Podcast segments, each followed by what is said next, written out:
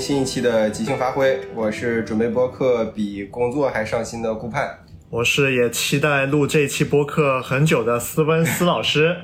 嗯，这一期反正聊聊聊一期电影吧，嗯，斗胆聊一期电影。对，因为这个我相信也是顾盼已经翘首以盼很久的一期节目了。对，主要是最近这个无论是工作上还是社会上的一些新闻闹心事儿太多，然后想了想，还是打算聊一期自己喜欢的东西吧。一个 Love and Peace 的一期这样的一个节目。对对对，反正也是想了有一阵儿，就是想用一这样的一种播客比较呃偏重文本的这样的一种内容形式去去聊一期电影。嗯，那电影其实是一个很广的这样的一个话题嘛。那我们这期聊什么样的电影啊？对，呃，我想了一下，反正就从自己最喜欢的一个导演入手吧，嗯就聊一期，聊聊这个人，聊聊这个一些电影的一些呃个人感悟吧。这今天想聊的就是，反正对于我来说，是从亚洲的这个导演圈子里，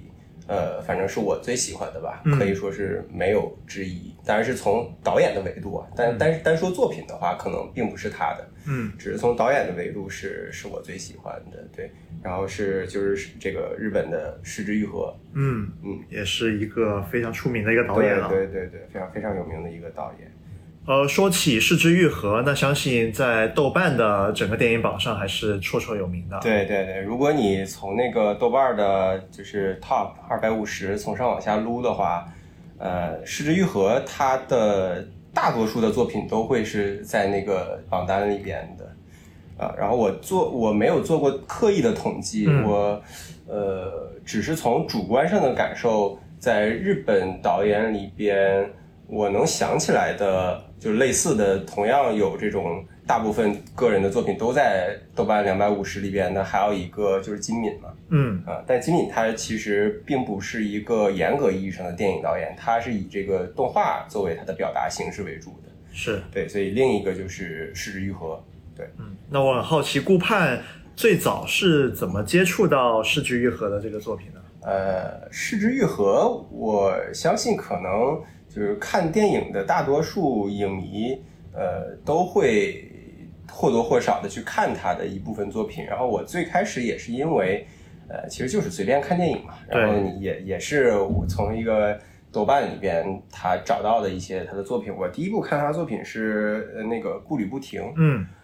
然后之后就很很喜欢他那种很 peace 的那种感觉，然后就沿着大概大概分几个阶段，就最开始是看他的那个单片对，啊，一一步一步看，然后慢慢的呢就对这个导演感兴趣了，然后就开始呃沿着这个导演他的这个片单，把他的作品基本上大概都看了一圈儿，是，呃，然后这一次其实，在准备播客的过程当中呢，呃，恰好又发现他和其他的导演有一些在经历上，或者说在艺术表达形式上有交集一些有交集，对对对。然后沿着这个思路，我又相当于呃，又像一个关系图谱一样，我又拓展到了其他导演，然后又开始看其他导演的片单了。所以这个感觉上是一个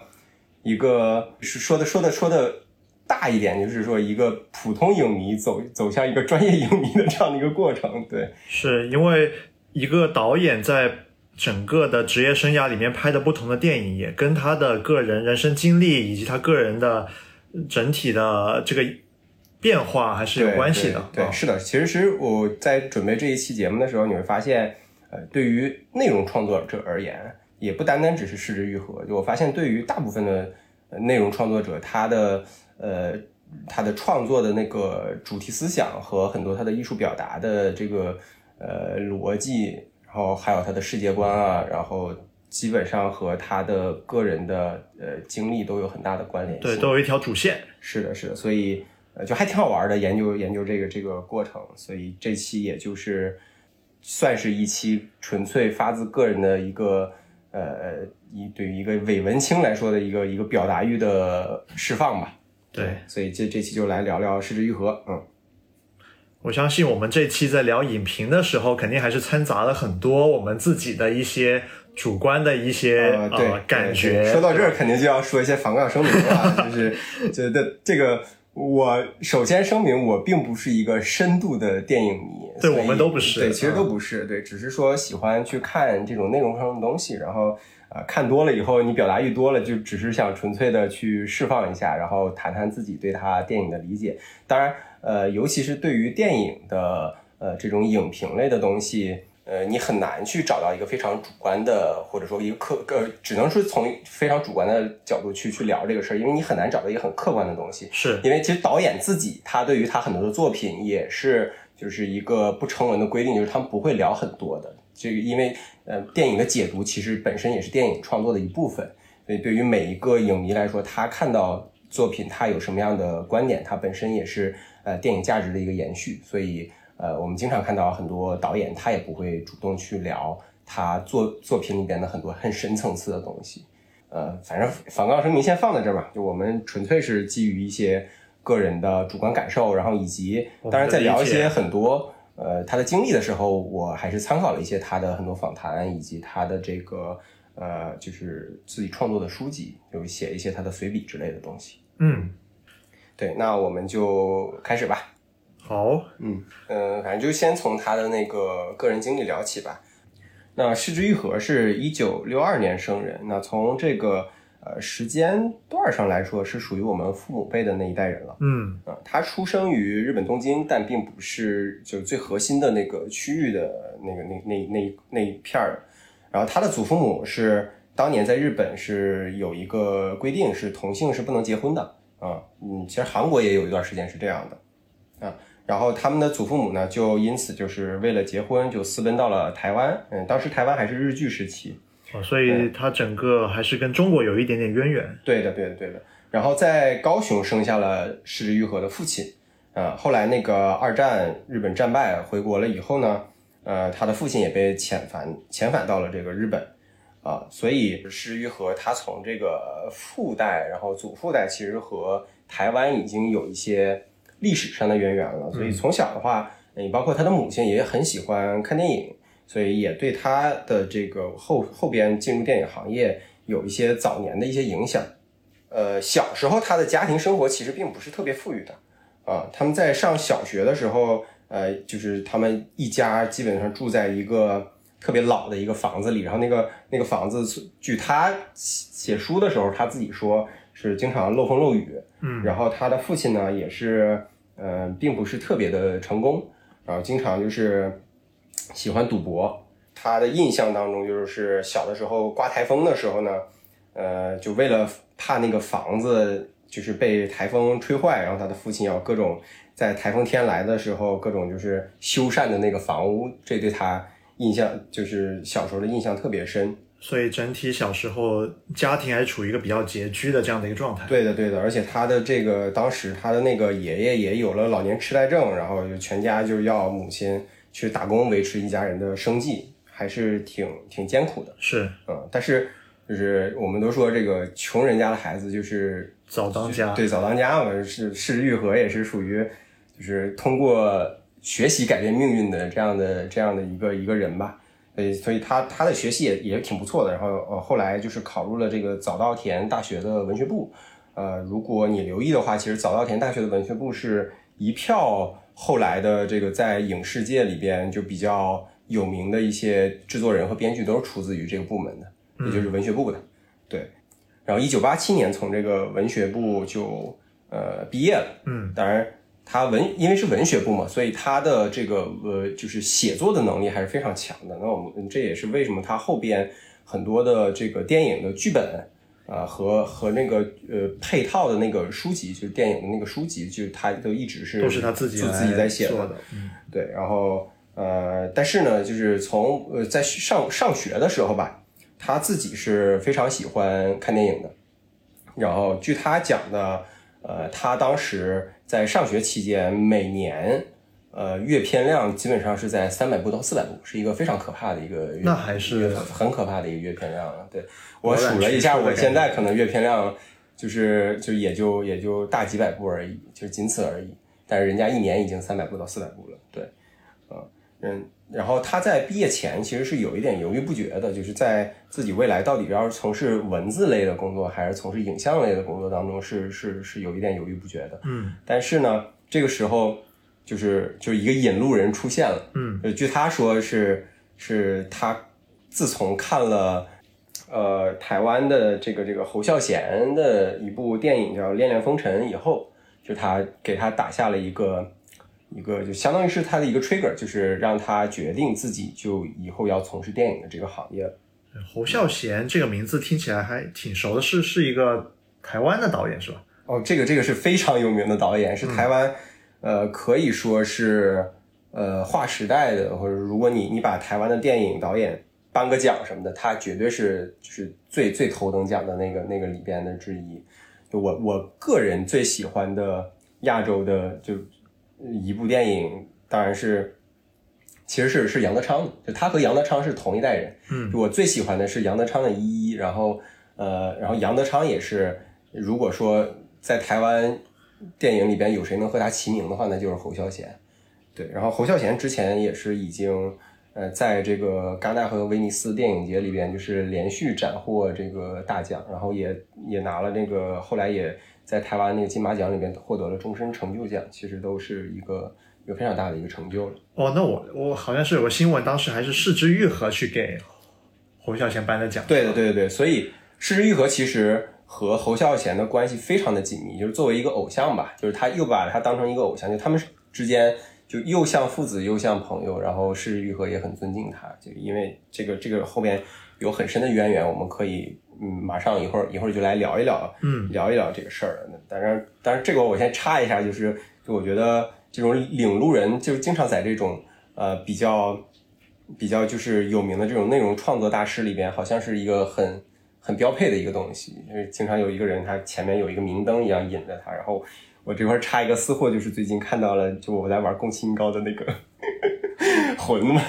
然后其实宫崎宫崎英高当时也是也是他为什么去做游戏，因为他最开始不是他没有完全没有游戏的从业经验嘛，他三十二岁的时候。呃，二十八岁的时候，二十八岁的时候，就是因为玩了那个上天文人的 Eco，然后当时对他冲击特别大，所以他就毅然决然进入了游戏。那对于呃共性来说的话，就是呃失之愈合也也有这样的一个人，就是侯孝贤。对，对，那我们接下来就反正要聊失之愈合，我们就绕不开侯孝贤。呃，然后我们下面就先聊聊侯孝贤，因为我们了解侯孝贤以后，我们后续才能能够理解世玉和后边很多他的这个作品风格和他的想表达的主题的一些、一些深层次的东西吧。是嗯那么简单聊一下侯孝贤吧。呃，侯孝贤是呃，他其实是大陆人，他并不是台湾本土这个当地的。对他其实是四七年在广东梅县出生的。呃，当时呢，其实也是呃内战进入收尾期了吧。呃，然后梅县的他父亲当时是这个在梅县是当那个教育局局长的。然后在参加这个省省运会的时候呢，偶遇这个即将出任台中市长的同学，因为当时台湾已经被这个国民党接管了嘛，对，呃，那个日本已经撤出了，所以他碰到了这个同学，就他爸爸碰到了这个同学，然后这个同学呢，就呃，反正也是老那个时候的同学情谊比较深嘛，就邀请他的父亲去台中任这个呃主任秘书，对，所以他父亲也是很够意思，就是也是一个和对朋友对朋友特别好的，对，然后就真去了。呃，当时去了就回不来了呀。呃，对，所以当时侯孝贤是才出生四个月就已经跟着他们父父母，就是全家搬到了台湾，然后当时是住在了那个眷村里边嘛。然后结果，呃，就是四九年这个大陆就解放了，是。然后解放了以后呢，呃，他们就被迫留在了台湾。本来他的父亲是想说去干几年，然后再回来，然后现在就是相当于全家都回不去了。呃，那个时候其实中国还是一个呃大家族的那种血脉关系还是非常近的嘛，所以他相当于他们他们全家被留在了台湾，但是在大陆就大陆两岸其实是有有有亲人的，所以他们的亲戚朋友的关系就是这样就全就已经完全切割开。，对对对对对，然后然后他的父亲的呃身体其实一直不是很好，呃，然后又被留在了台湾，然后再加上和大陆的关系全断了以后呢，就是呃就就身体和精神状态都不是特别好，然后包括他的母亲也是活的也是比较压抑，因为你没有朋友嘛，对，嗯，所以就就是他他们母亲就就尝试尝试自杀，啊，然后然后就是反正这这一家就就幼年就也是也不是很幸福，嗯，然后在在侯孝贤十二岁的时候，父亲就离去了，啊，然后十八岁他的母亲就也也走了，然后在在十九岁的时候奶奶又走了，所以这他的他的童年其实就不断的在跟亲情告别，也是很坎坷。对，也是很坎坷啊。然后啊，这个这种经历下呢，他那个小时候就你知道吗？就是就是特别想逃，就是他经常经常就是，据他讲，他他的小时候是家住在那个眷村旁边的那个城隍庙的，所以城隍庙其实是一个大杂烩的地方，所以他小时候就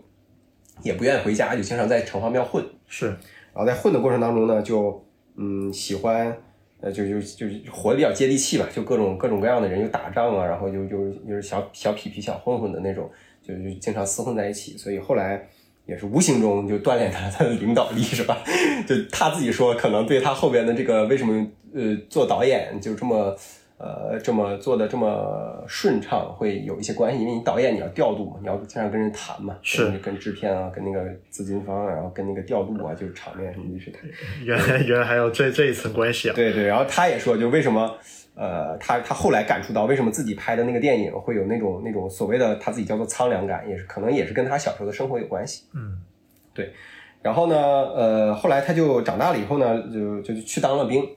就在他当兵之前，他考的是国立艺专电影科，但是他后来毕业了以后，嗯呃，就当兵回来了以后呢，他也并没有最开始从事电影行业，而是去做了这个推销电子计算机的，就就当了一个销售。嗯，对，然后直到这个呃，可能干了八个月以后，刚好当时台湾一个比较著名的导演叫李行，然后就拍那个《信用千千结》的时候，找他们的那个学校老师推荐要这个场记，也是个打杂的。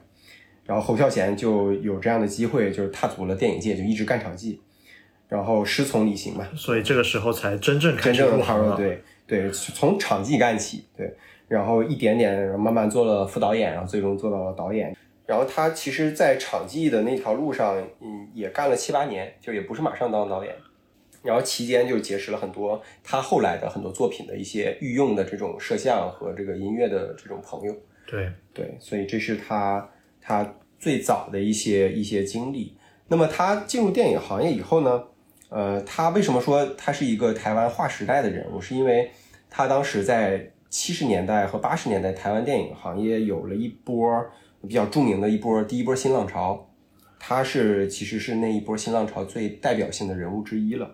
嗯，然后这块儿我们就简单聊一下新浪潮。就新浪潮，新浪潮为什么叫新浪潮？就是它和就是说明它和就是就是之前的那个旧时代的那种电影的表达东西是不一样的。所以，所以对于台湾来说，电影电影行业来说，它是在这个呃七十年代开始涌现这样一批呃导演，然后他们的这个电影风格都是和之前台湾的那种所谓的商业片完全不一样的，所以叫新浪潮。那台湾只是其实，在经历了那个日据时代，就和包括和后来的国民党时代长达三十多年的那个呃严戒以后呢，其实全社会的这个压抑感是比较比较强烈的。那从电影的这个行业来说呢，呃，进入六零年代以后，台湾开始进入工业化转型了嘛，其实他经常是推崇，就从无论是从政府方方面还是从这个社会方面，他都推崇传播一些。比较传统的道德价值观，就是正能量对，让大家就是努力奋斗这样的去振兴什么的。所以这种这种所谓的正能量的东西呢，对于当时的台湾的电影行业呃也是有影响的。所以那个时候的主流的电影主题，经常就是围绕着这种复兴现实，呃，复兴的现实主义，还有一些爱国层面的，然后还有还有就是一些乡村喜剧、武侠片这种卖的比较好。这个叫当时的呃六十年代的这种台湾的。呃，商业片的一些一些主要的表达形式。那么在进入七十年代之后呢，呃，这种这种主流的表达形式就进入了疲软，因为大家看腻了，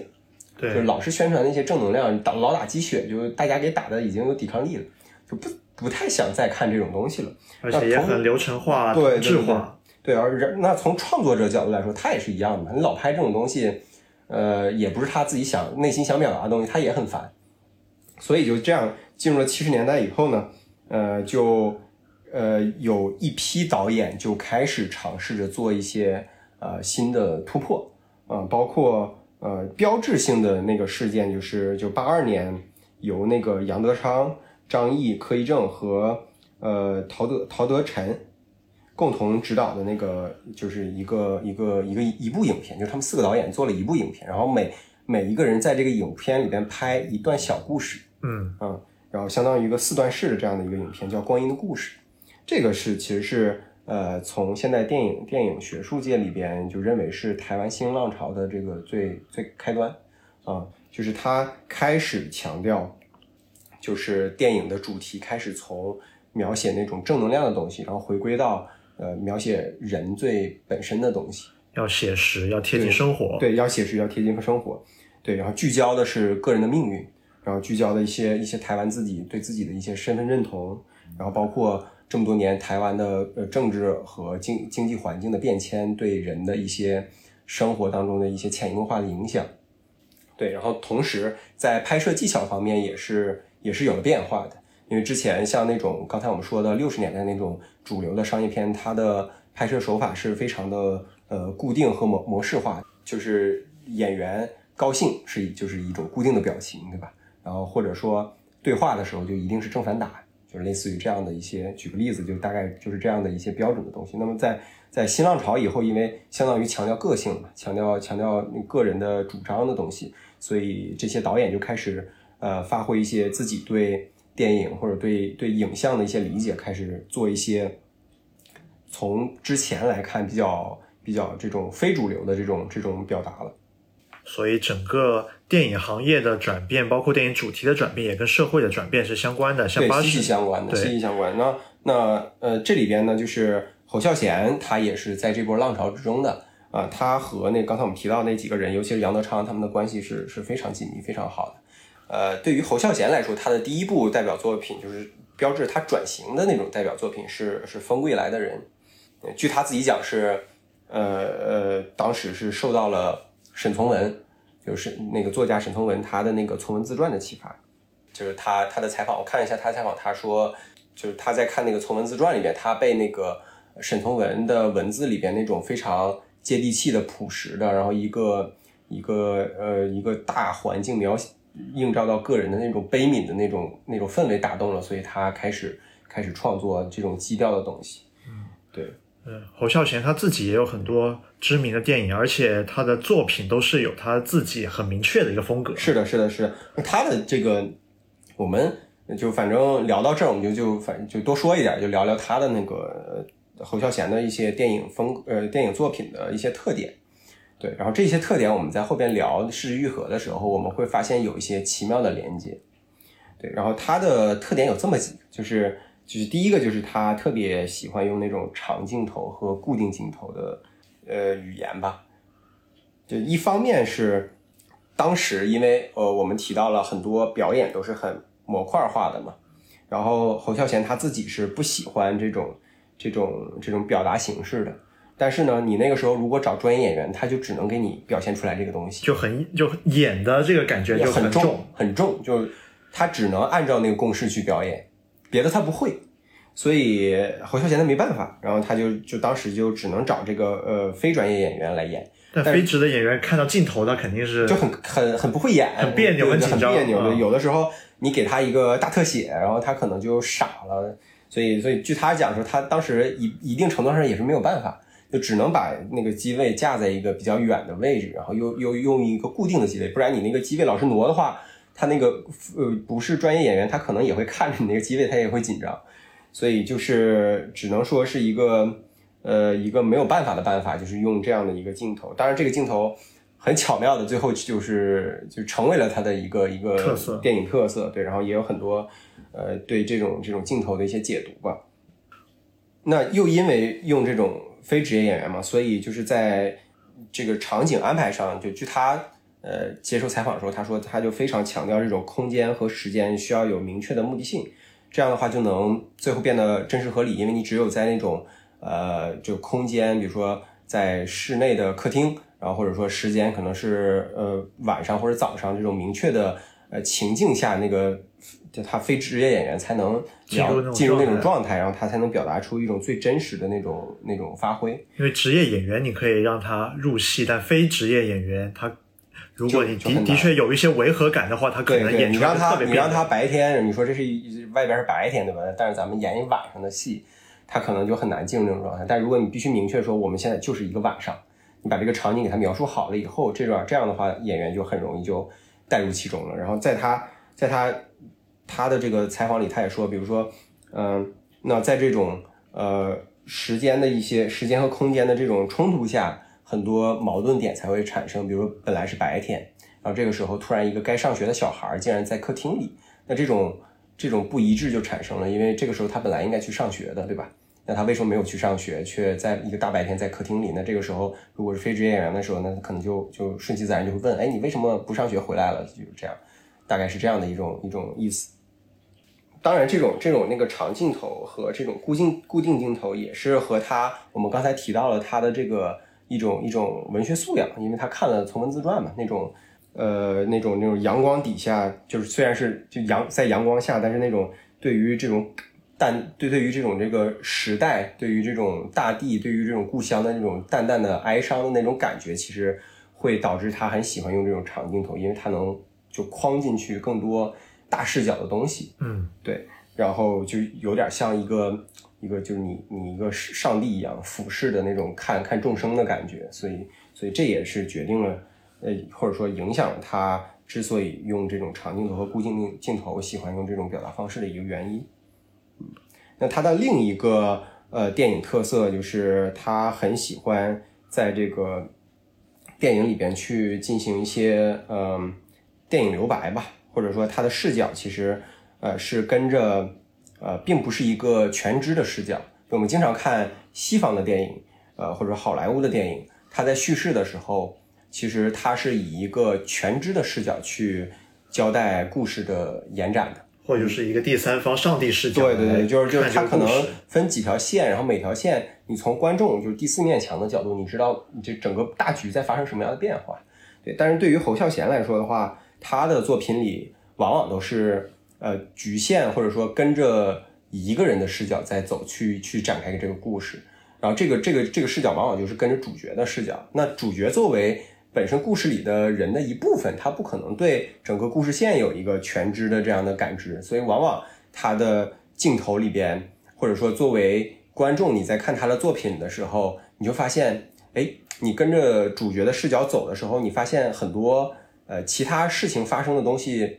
它并没有完全的给你交代百分百出来，你只是从主角的那个视角看到了一部分，但你看到那个部分是一个碎片化的，呃，或者说你看到的东西是一个结果。那为什么发生这个结果之前的原因？因为你你主角没有参与到那个过程当中，所以你不知道，然后他也不会再跟你继续说了。嗯，这样很容易能带入到主角的整个心理活动的发展。对，比如说呃早早期的那个童年三部曲里边那个《东东的假期》，呃，他其实是以孩子的视角去去那个延展的，就是以城里的小孩儿，对吧？然后回到那个回到那个农村的那个爷爷奶奶那个家里，然后去去呃做就是就是因为他妈妈生病了嘛，然后回到那个他爷爷奶奶家里去过假期。那我们看到的是，他交他交代了很多事情都是从小孩那个视角，比如说里边我记得有一个那个里边有一个就就是呃可能是一些精神不太好的一个一个少女，对，然后那个少女其实她是被那个相当于是被那个村里的那个那些人调戏了嘛，是，对，因为就是就相当于占他便宜，因为他的精神不是特别好，所以大家都都都想占他便宜。呃但是但是你会发现，嗯、侯孝贤并没有对这个事儿说的很多，就他他只是从孩子的视角看到了说，呃，那两个人在打闹，但实际上你你是知道那个那个事情是发生了什么的，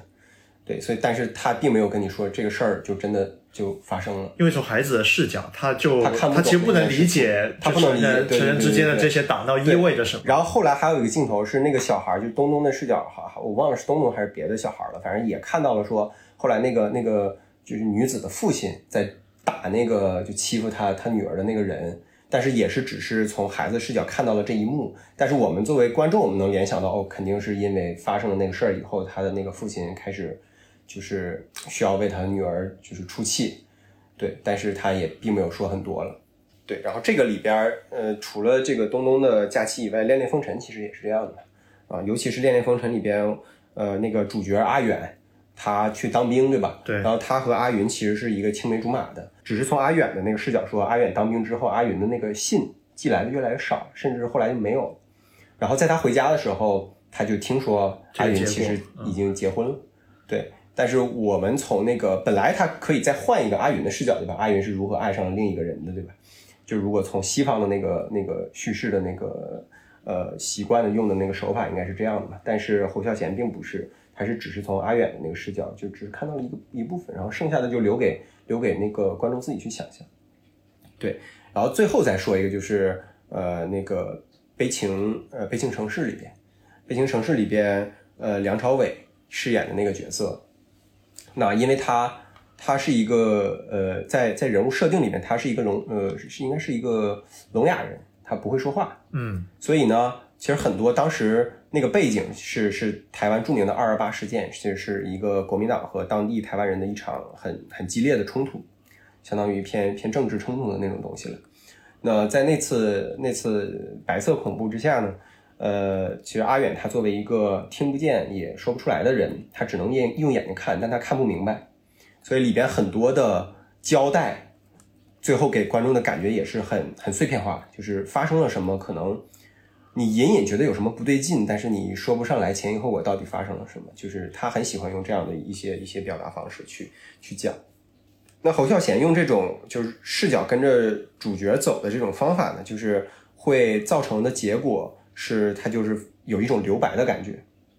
那这种视角跟着主角走的这样的一种表现手法呢，其实就自然而然呃会导致侯孝贤的作品往往有一种留白的感觉。那这种留白是很有东方韵味的。就他经常给观众的一种体验是表里两个层面的，就表往往我们、呃、观众是在感受那个故事而已，但是里的层面它其实是一种情绪，然后这种情绪侯孝贤自己说是通过对表层面的那种就是对于细节的那种极致的刻画，然后去感受的那种呃里层面的情绪的那种暗流涌动，然后往往那种情绪是一种在那种留白的空间下留给观众的想象出来的一种。一种感啊，很很宏大的，然后很很很难以描述的那种那种那种情感的东西，可能都得要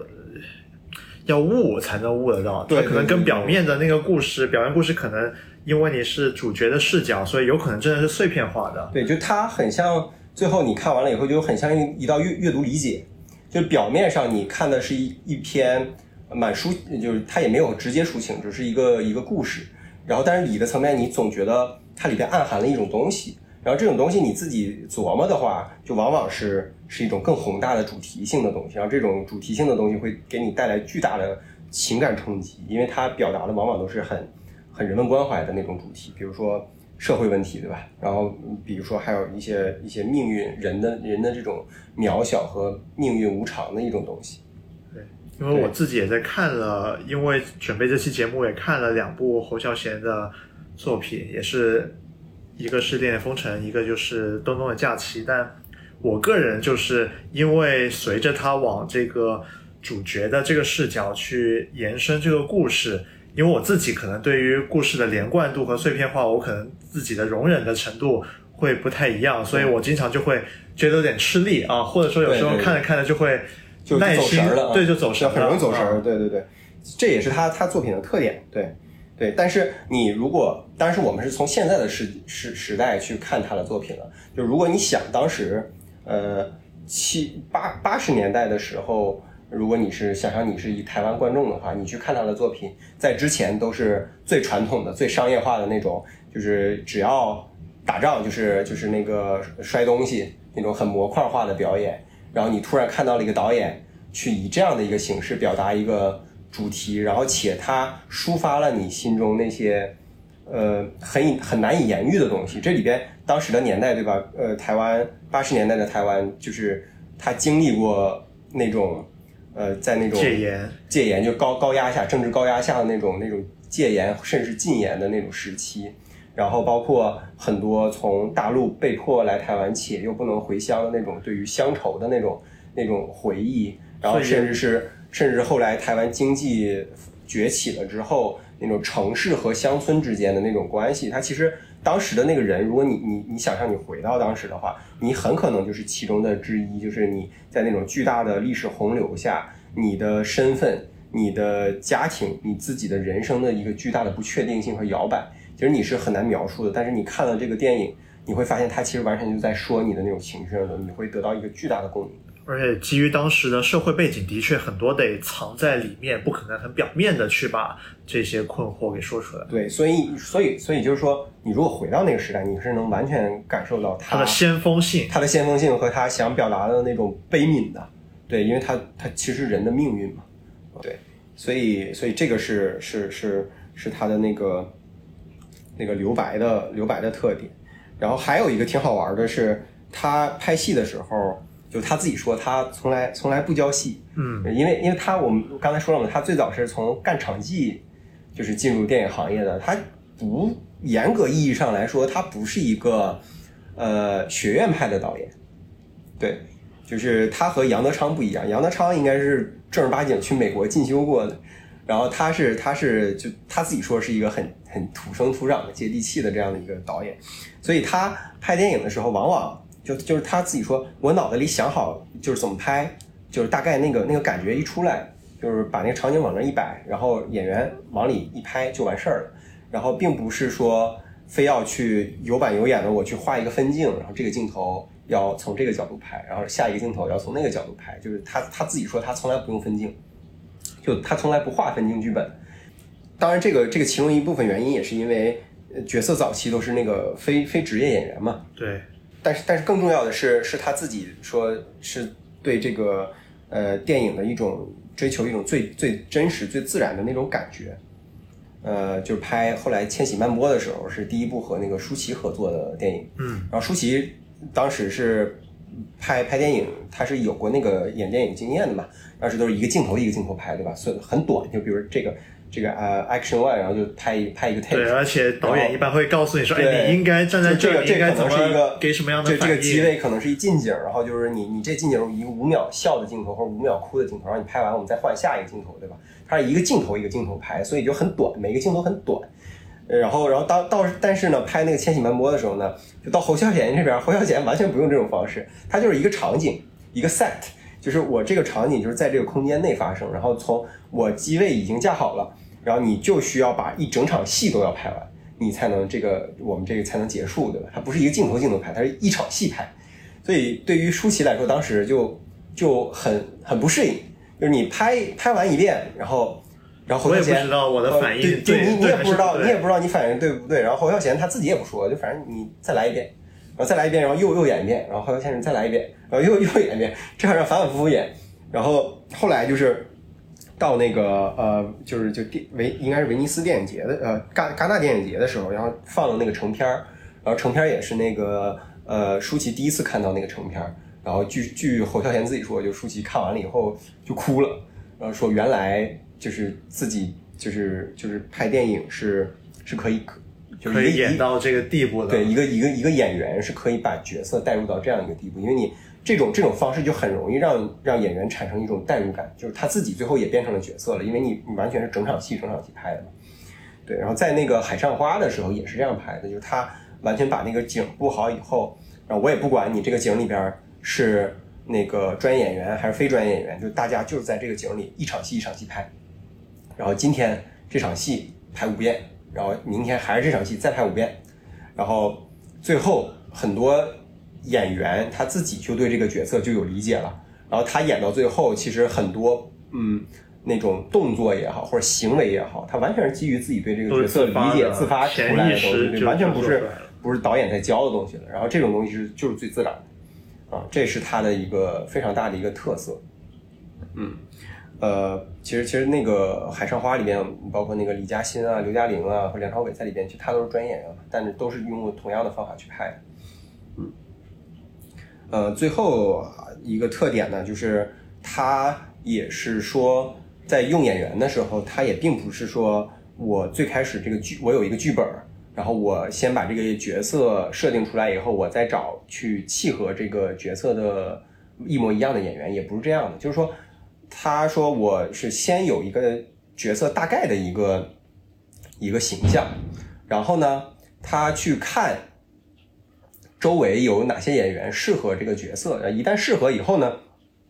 他会再反过来，就是以这个角色的呃，以这个演员的特征去适当的修改他角色的形象，让让角色和演员更加的就是就是一对一的对应的这样的一个一个状态。所以这样就更容易能做到人戏合一。否则你写出来的人设和角色，可能最后你找了一个演员，他只能演出来，跟他对个人特质是不一样的。对，就你并不是说，呃，一个演员我是完全按照你的剧本的角色在演你的那个角色，而是说我最开始是受这个角色应邀而来，但是最后这个角色在写的时候，慢慢他也按照演员的一些特质进行了一些适当的修改，最后导致了这个演员和角色合一合二为一。啊、就刚才也说了嘛，《悲情城市》那个那个那个主角梁朝伟，其实当时呃找他来，发现本来那个角色设计的时候呢，他是要说闽南话的，但是梁朝伟我们知道他是香港演员嘛，他不会，他他只会广东话，所以后来就设计成了就设计成了一个聋哑人。但是这个聋哑人恰好又为那个悲情城市添了一抹色彩，因为刚刚我们提到那个视角的问题，对吧？因为他是听不见，说呃说不出来，听不见，所以所以他那个很多事情都是碎片化的，然后反而增加了他那种悲情的感觉，还挺有意思的。呃，那这个就大概是我们就简单提了一下侯孝贤他的一些电影风格和特色，然后我们后边会聊到呃为什么侯孝贤的这些我们花这么多笔墨来来聊侯孝贤，因为他确实对于失之愈合的很多这种呃电影电影哲学和这个理念产生过非常大的影响。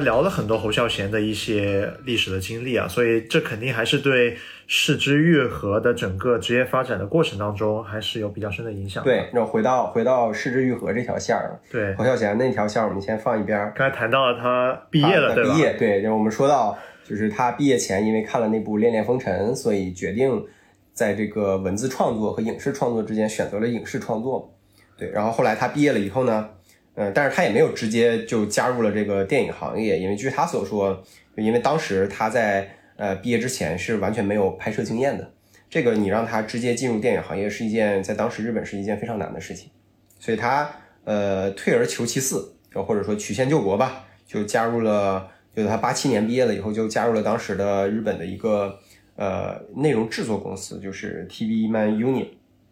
对他其实是当时是给这个电视台做这种节目制作的，就是制播分离嘛，啊，然后这个这个 TV Man Union 当时就是几个应该是三个在这个电视行业比较有名的人创立的一个一个公司，然后那那三个人最开始就是是这个东京广播电台的，然后就是也是现在的那个 TBS，然后他们那个离职了以后就去自己创业了，就是创作了一个 TV Man Union。呃，赤之愈合其实加入这个公司也是有原因的啊。你据他说是最开始他对于这三个人，他当时他们还在做，就是还在那个东京东京广播电视台的时期的一些创作理念和和一些呃纪录片的一些制作的理念上，他是赤之愈合是非常认可的，就相当于也是一个小偶像的那样的一个一个一个形象。嗯，所以他毕业了以后呢，就直接的就加入了 TV Man Union 了，就相当于也是一个去了一个嗯退而求其次，但是也没有没有很次，就是就是就是也去了一个自己挺想去的一个地儿。对，但他感兴趣的肯定还是电影嘛。我猜他去电视台肯定还是有各种各样不适应的地方。反正也是也是可以看作是积累经验，然后以及养家糊口吧。对，然后入职以后呢，就是这个果不其然，就是就是我们往往说这个。这个人成长的第一步就是你毕业进入社会是吧？先被毒打一下，对对对，先先被社会毒打一下，就是他的梦想和现实去就是有了巨大的这个鸿沟和差异，就就可以说，就你要你要把它形容成一个灾难，也也未尝不可，嗯，因为我能想象，就是电视台的制作公司肯定是以一个快节奏的、短平快的，然后利润导向的这样的一个制作的模式，对对对。其实其实就是这样的。当时 TV One Union 它因为是制作公司嘛，所以就就基本上是一个一个纯利润导向的这样的一个一个商业模式，就是找你找那个投资方对吧？然后然后你做出内容，然后再卖钱。所以它就是和这个市域和加入前想象那种就是一起做有影响力的那种内容，然后有感染力内容，其实是完全不一样的。然后再加上他刚入职场嘛。所以，呃，然后性格又比较比较那个温吞，就就在日本职场还经常被人骂，就据他说经常被人骂，然后骂到那个就有一点有点郁闷了那种感觉。用我们现在词儿就是直接给整就 emo 了。嗯，对，就非常的非常的惨。除了被骂以外，他也是觉得他，因为他入职以后是作为助理导演嘛，助理导演虽然是挂着导演的这个这个名儿。但其实，在当时，助理导演就做事最底层的一些事儿，就是以打杂打杂小弟，就是订个饭啊什么的，就是这是一部分。然后还有部分就是可能是是就是写写白有场记啊什么的，这也是助理导演干的。然后查点资料啊什么的都是这样的。然后联系联系客户啊，各种关系啊什么的。所以所以他就是觉得非常的无聊，嗯啊，但是呢，但是呢，自己也没有什么没有什么这个这个 bargaining power 去去做一些反抗。呃，自己也开始怀疑自己的这个这个天赋了，就到底是不是干这行？是，嗯，就跟我们差不多，嗯，嗯。然后据他自己说，就是当时也是非常的无奈，然后自己我们刚才说的，他他上学的时候，他的阅片量是很大的，每每年能看三百部到四百部。然后他后来采访说，他的那个入职的第一年，最噩梦的一年就是只看了三，好像是只看了三部电影，嗯，对。然后这个对于对于他来说是不能接受的，对。当然了，这种这种社畜嘛，他也有很自己的这种社畜自觉，对吧？所以在第二年，就是他就毅然决然的决定了摸鱼。对，他就开始可以干点自己想干的事儿了。对对对对，因为他他就需要找到自我嘛。然后第二年呢，呃，就是就尝试着开始在这个摸鱼的空档呢，开始自己去拍一些片子。嗯，就其实也没有什么，也没有什么赞助，就完全是自己。第一部这个 DV，然后就跑到一个地儿去拍，就跟现在做 UP 主是一样。对对对对，据他自己说是是对，就跟我们做播客是一样。对，然后据他自己说，就是他那个摸鱼方法还是还是挺挺牛逼的，就是就是他说呃，就往往是第二天他把资料已经查好了，然后他说第二天我要去图书馆查资料，然后呢第二天实际上到第二天的时候他就递着个小小 DV 去拍片了。对，然后然后晚上就是因为他要去那个外地嘛。然后他也不在办公室，然后别人就以为他去查资料了，所以也没人管他，啊。然后刚好那个在那个时期呢，他呃，反正看过一部一部电视节目吧，然后是讲那个讲那个一个小学，然后那个小学生养了一头奶牛，嗯，然后这个是一个报道，然后他就说，反正那时候也没有题材，他说，那么我要要不就拍那个小学吧，就感觉挺好玩的，对吧？然后他就去那个小学去拍片了，然后那个其实是他呃个人名义，因为当时。公司也不知道他在偷偷干这事儿，嗯，然后他就以个人名义去那个小学跟了两年半，拍了两年半，哦，那还是挺厉害的。对对，然后那个我们后边会谈到，就其实，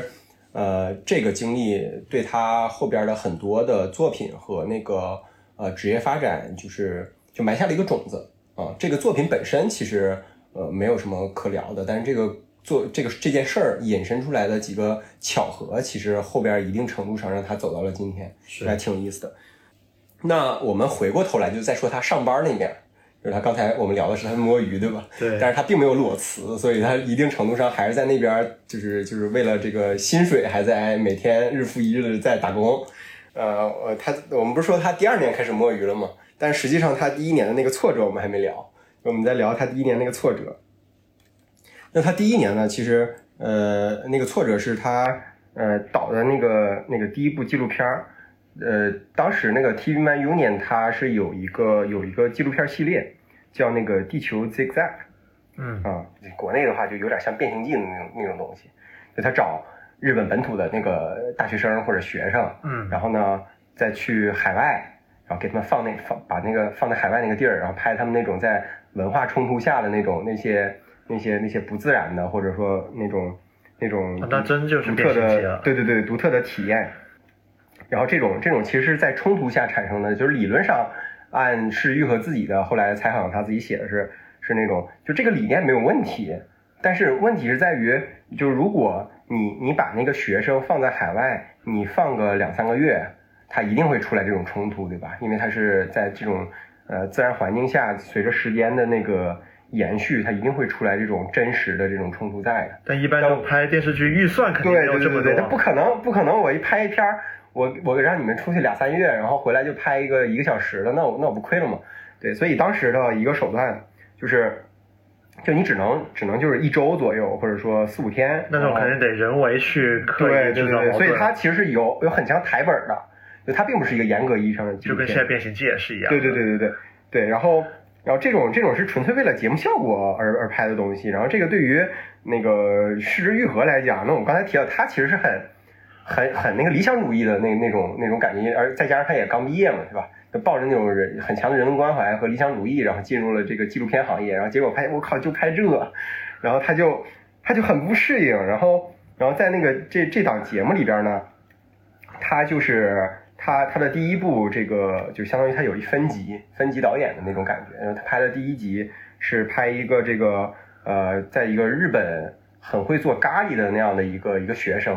然后他把他安排到这个安排到斯里兰卡，斯里兰卡就是一个相当于吃咖喱很。很很多的一个地方，然后去拍这种，就是你不是说你会很会做咖喱吗？嗯。我给你放到斯里兰卡，然后你发现当地人对你的咖喱是抨击的，然后你应该感到气馁，然后最后说嗯，我还要努力，就是本来是这样的一个台本儿，然后结果呢，就是把他带到斯里兰卡以后，发现当地人也很喜欢他，也很喜欢他的咖喱，这就完全没有冲突，然后导致那个学生也很开心，说我我确实很会做咖喱，变成一个 peace and love 的节目。对对对对对对，然后最后实在没招儿，然后然后失之愈合就就就，但是你台本也要拍，然后就就最后就在结束之前强行找了一个当地人，就说了一些违心的话，说嗯这个咖喱还不是很好吃，然后那个就给那个学生造成了一定的打击，这完全变味儿了嘛。对对，然后就是这样拍完了，但是呢，就是任务是完成了，但是对于失之愈合来说呢，就是他更迷茫，因为他觉得自己。就么玩意儿，就对吧？我我我一傻逼，然后我就我在干啥？然后我就就我我还我还这这这行还能干吗？对，然后他就他就他就特别不喜欢这种设计和干预的东西，然后最最后呢，他就他就是就是有点想反抗一下子，对吧？就是很很带有中二气息的想反抗一下子，在后边呢一集就是他终于尝试了自己的那种不干预的方式，然后在在那一期拍的是就是拍一个呃高材生，然后去这个香港的那个港式餐厅打工，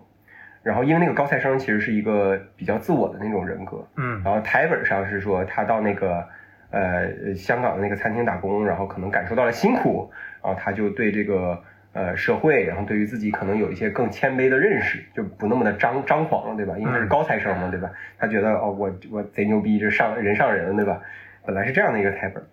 然后结果呢，他到那个香港的那个餐厅的时候呢，确实冲突特别大，嗯然后所有人都不喜欢那个那个那个高材生，然后包括那个呃港餐厅的那个那个老人，就是那个最话语权最大的那个人，然后最后最后本来台本的最后应该是反转的，就是那个高材生他觉得自己错了，然后去感动了感动了，落泪了，然后就变形计嘛，对吧？最后富家子弟最后感动落泪，说啊，原来生活是这么辛苦的，然后然后同时那个港餐厅的人可能也会和他就和解和解了啊对，大合家欢，对，本来是这样的，然后就最后就给那个港餐厅那个老板惹的，就是已经已经无法挽回了，就是属于这个大打大打出手那种，就就红脖子，两两边都红脖子那种状态。然后失之愈合就说，哦，那这可能也是一个结局，就是反正就是就是你看你不是高傲吗？高傲你受到了别人的不认可，然后不认可，然后你也没有认识到这种不认可，你应该悔改，对吧？你也你也反反叛，那就反叛就反叛吧，我就这么拍，然后拍完了以后就把这个片子带回去了，然后带回去了以后呢？就被制作人给批了，就是说你这拍什么玩意儿？就是对，没有一个思想思想层面的拔高，对吧？对对，然后然后施之玉还说这不是也是一种真实吗？就是他还他还非常中二，还还就是反抗，就说这不是也是一种真实吗？然后那制作人说，就如果说最终结果你知道是这样的话，那你当时就不应该选他，这就是你责任，你没有呃达到这份工作对你的要求，对吧？这就是一个。非常典型的一个初入职场的这个小弟发生的事情是吧？像极了我们曾经发生过的那种莽撞的东西。看起来他在这个剧组也也待不久了。嗯，对对，然后然后呢，他就被踢出了这个栏目组，果不其然就被踢出去了。对，然后嗯，但然后就没办法了，对吧？虽然他签了的是这个公司，然后这个公司做做这些节目，但是如果你被踢出了这个栏目组，实际上你也就没有了月月薪的来源。对，然后你就变成了一个，呃，有点像你没有底薪的那种那种工作人员。对，如果你不产出，你就没有钱，因为你不在这个工作组组工作了，所以你要想其他的事儿。然后当时他就特别特别的郁闷，嗯，不得已呢，就只能策划自己的节目，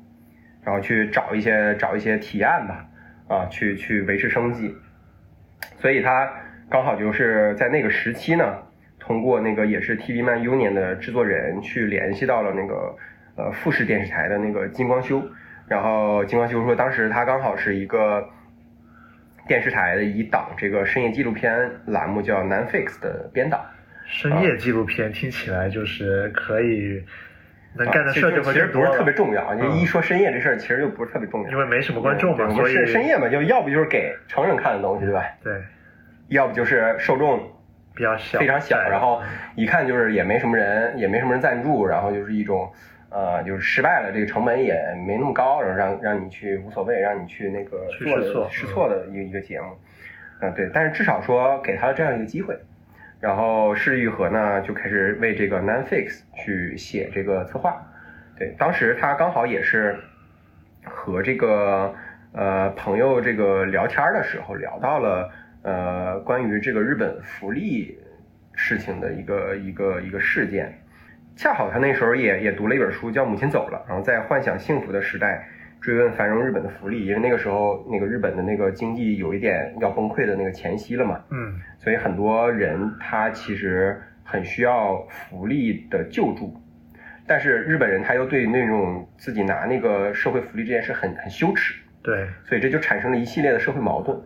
然后就相当于你不拿社会福利你过不下去，但是你拿了你又很羞耻，所以很多人就在那种那种日子下活得非常的艰难。嗯，那当时他就碰到了这个话题，就是他又读了书，然后又和朋友聊，然后他就想说，那我要不就写一个这个题材的这个策划吧。写完了以后就给了给了那个金光修，然后金光修反正也是。我我猜我猜啊，就是反正也是觉得这个深夜，反正就是深夜档嘛，就是也无所谓无所谓，对吧？然后就跟他说，你跟他说，哎，老弟，咱呢这就是一深深夜档，就是你你想想怎么试就怎么试，没啥事儿，对，然后你就按照你想法来，然后给你最大的创作自由，对吧？然后你这题材也挺听起来也也也也，反正也相当于挺实验性的，对，你就拍了啊，然后这也就是给了。给了这个石之愈合一些更大的创作权利，相当于他在那个地球 zigzag 的时候，在这个纪录片的这个拍摄过程当中呢，那这这部纪录片是后来叫做这个但是，就是全称叫但是在福利削减的时代，嗯，我们后边就简称它叫但是啊，这部片叫但是。那那在创作这部纪录片的过程当中呢，呃，他最开始石之愈合是有一条呃基本的故事线的，这个故事线呢是。这个围绕了一盘儿，这个记录了一个酒吧女招待自杀的那个录音带展开的。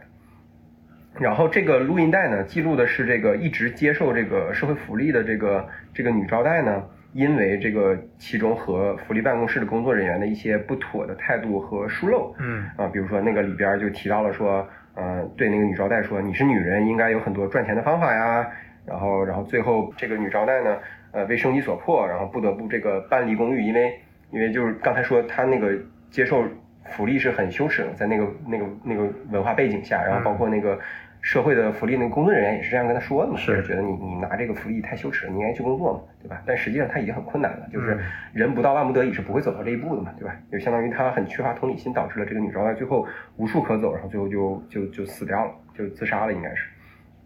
那本来是研究，呃，沿沿着这个录像带去展开，然后很自然的探讨这个自杀事件的两端的，一个是被害者，一个是一定程度上是那个福利的工作人员对他的这个，呃，不恰当的这种工作态度导致的这样的一个很明确的这个一正一邪的这种二元对立的这样的一个关系的。嗯但是呢，巧合的是，嗯、在这个期间呢，就发生了另一件事儿，就是，嗯，一个环境厅的一个公务员，然后叫叫这个山内，然后在负责这个调解那个国家赔偿呃诉讼案，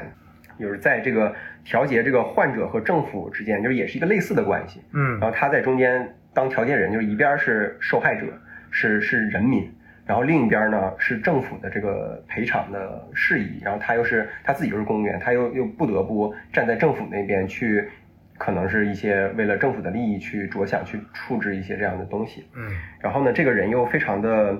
非常的正义，就是他最后在这种左右为难之下，就是他压力过大，然后也选择了就是自杀。嗯就这个这个事儿就发生了，发生了以后，因为这个很有话题性嘛，因为相当于是一个精英高官这样的一个为了这种这种正义和道德自杀的事儿，所以当时媒体的这个报道就非常的大，所以市之愈合也知道了这件事儿，然后后来随着这个不断的对于这个这个高官的这个背景的挖掘呢，就发现他其实曾经也当过社会社会局保障科科长的这样的一个职务，其实和和这个市之愈合他的那个最开始的那个想聊的那个主题其实是息息相关，是有嗯 overlap 的。并且在那个就是自杀的那个公务员，他写的很多那个自己的福利的书籍和自己写的一些可能日记里边呢，就是也记录了大量的因为推行生活援助政策的这个难处，然后和他自己的那个挫折，然后让市之愈合感受到，就是说，就是这样一个怀有良心的政府职员是如何走向这样的一个崩溃的，对吧？嗯嗯，也是藏在背后的一种这种人的这种无力感，然后让这个这个市之愈合觉得就顺着这这条线去发展，就远比最开始他想沿着那个自杀的录音带那条故事线发展是有这个社会的复杂性的。就因为它并不是一个简单的刚才我们聊到的一个二元对立的关系，其实这个高官他的自杀这条故事线更符合实际的现实的事情，因为在他的这个呃自杀这件事情上呢，其实你很难分清谁是好人谁是坏人，对吧？因为他作为作为一个政府官员，他虽然要为了那个政府那边的一些利益去去辩驳，但他本身也是也是一个呃相当于是人民的一个一个就公务员嘛，其实还是会感同，身受嘛。还是会感同感同身受。就同同时他也是好人，就是他自己这个人本身他就有两面性，也也并不是说呃政府就完全站在人人那个人民的那个对立面，就是政府可能也有政府自己的难处，因为那个高官他可能写了很多笔记是关于这种政府如何为难，为什么在这个处理这个福利相关的问题上这么的难难去做，是吧？所以失之愈合就觉得，哎，这种复杂度其实是更更贴近现实的，而而不是一种简单的文艺创作。所以，所以他决定这个最后就沿着这条线去、嗯去展开了，然后就把那个女就把女招待那条线给放弃了。然后最后这部片儿在那个 Netflix 上映以后呢，其实反响非常好，因为它它是从那个人的复杂复杂性那方面展开的嘛，所以可想而知就是很受欢迎。虽然是在这个深夜档，但是据他自己说是连播了两次，因为在当时呃纪录片儿在电视上播出往往只播一次啊，但是这这部这部纪录片儿受反响比较大，所以当时是播了两次。呃，相信这个类型的题材的片在电视台也是非常罕见的。对，而且很呃，在社会上也产生很强的共鸣感嗯。那很多公务员也都亲自打电话来说，哦，你真的是说说道尽了我们的心酸，然后就是特别感谢你，就是类似于这样的这种感谢的话。那这个这部片儿的成功，其实对失之愈合就带来的影响，就是一方面是这个口粮有保证了，可以这个为他带来了后续的这个这个策划的邀约和这个书稿的邀约，这个本身上都是会给他一些金钱上的这个回报嘛。嗯然后他的日子也能就这样过下去了。然后，但是另一个层面更重要的，我觉得是他通过这件事儿，其实在他的这个内容创作上就形成了一个理念，就是就他自己形容是叫这个，他很享受这种先入为主被推翻的这种快感。嗯啊，那我理解就是说，嗯，是和他那两条故事线推翻了推翻了的事儿，推翻女女女招待那条故事线是有关的，因为，呃，女招待的那那个那条故事线，一定程度上是她自己的臆想的，是她自己主观认为应该是是这样的事情，但实际上。客观上，在他了解了越来越多的真相，在他采访了越来越多的人，在他进行了更多的挖掘以后，他其实对对这个人的复杂性和社会的复杂性都有了更充分的认知以后，他推翻了自己最开始的那个主观代入的那个那个感觉。对，这个也很容易造成我们叫戏剧上的冲突，对吧？就本来主观上是这样的，但实际不是。对，就是你认为的，实际上你充分了解了以后，你发现不是你想象那样，它会更复杂，它比你想象中更复杂。这也和我们社会的现象很多有关系嘛，对吧？我们常常就上来就开骂嘛，但实际上你了解完这个背后这件事件事件背后更深层次的各方的实际情况以后，你会发现，哇，其实你不知道谁是好人谁是坏人，没有或者说没有好人没有坏人。对，那这种这个事儿其实对他后续很多的电影的作品的叙事角度都有影响。那我们后边再聊，其实呃，其中一个就是无人知晓。嗯嗯嗯，那么后来这个事儿。成功了以后，Netflix 就和他续约了嘛，就相当于更就是，然后那个金光秀又来了，就说老弟，这个拍的不错是吧？然后那个你你还有没有货？再拿出来点儿，对，就是还还能给你播，嗯。然后这个时候刚好我们前边那条线那两年半的那事儿，就是就是他去小学拍的那个，他自己公司都不知道他摸鱼的那个事儿也拍完了，嗯啊，然后他就说，哎。老哥，我还有一个一个，我确实有一部片儿没没上。那另一部片儿就是我们刚才说的那个另一种教育，对，另一种教育嘛，就是他去那个小学去采访那个小学生照照顾奶牛的那个事儿。呃，我们刚才说了，买了一个种子，那个种子就是因为当时他其实拍那部片儿的原因，是因为他其实想逃离嘛，逃离职场，对吧？对。然后，然后这种情绪不可避免的，在他拍那部纪录片的时候呢，就被那个那个那个小学的老师看出来了。然后那小学老师就说：“感觉，怎么感觉你你在你来我们这拍片是一种逃避啊？然后是逃避逃避生活的那种感觉。然后说你你要是想拍东西啊，嗯，你你不应该来我们这儿拍，你应该去东京拍，对，是你生生长的那个地方拍。然后他，反正这他他后来听完了以后觉得嗯挺对的，完了他就回到那个，这也就是后来。”他在那个东京，他决定在那个拍摄一个东京题材的孩子的内容的时候，他写成了，也就后来无人知晓最开始的那个剧本。嗯，实际上在刚工作之初，这个想法就已经有了，且这个出版剧本也是在大概在那个时期就已经成型了。嗯，对，然后这块儿我们就暂搁一旁，我们再回到，呃，他那个在 Netflix 之后的那个事儿。呃，那 Netflix 呃，就是除了呃，刚刚另一种教育之后呢，后边又合作了一系列的吧，就是相当于一个长期续约的这样的一个一个项目了，嗯，也算他是就是打工的一个稳定收入来源了，嗯，然后后边拍了很多，呃，当然后边很多的那个呃，就是纪录片的题材我们就不详细聊了，但是大概都是沿着他之前拍那个但是的那部纪录片的那个风格，就是他。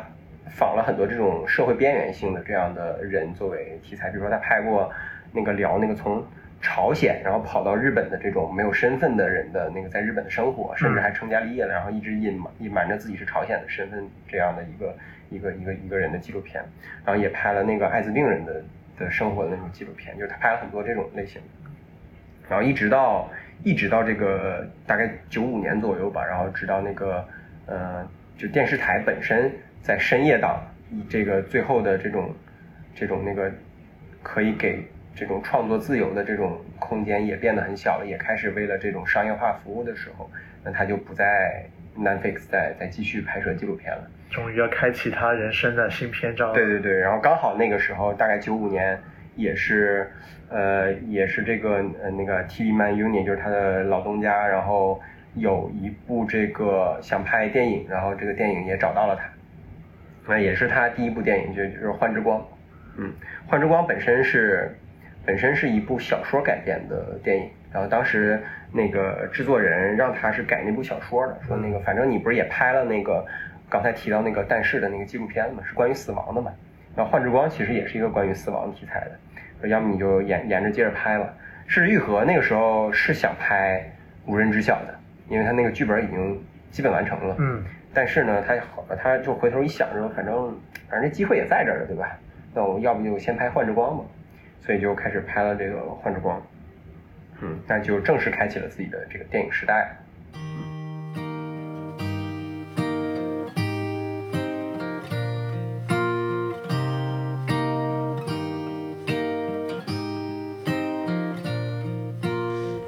那时长原因，这一期我们就先收在这儿，就是把这个失之愈合他小时候的经历，然后呃中间我们又聊了一些对他有这个影响力的这个侯孝贤的一些经历，对侯孝贤，然后后来我们又聊了一下他早期的这个初入社会当社畜的时候做的这个呃纪录片的一些一些事情，然后为什么呃花了这么多笔墨说这些，就是更多的是因为。下一期我们聊的时候，聊电影的时候，就会充分的反映出他早期的这些经历对他后边电影的影响。嗯，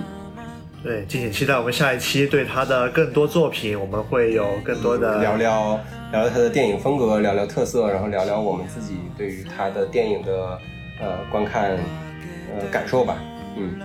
喜欢的话，欢迎在各大音频平台搜索“即兴发挥 FM”。订阅我们的节目，我们在喜马拉雅、蜻蜓、荔枝、苹果 Podcast、小宇宙、网易云都能找到我们。那我们下一期再见，再见。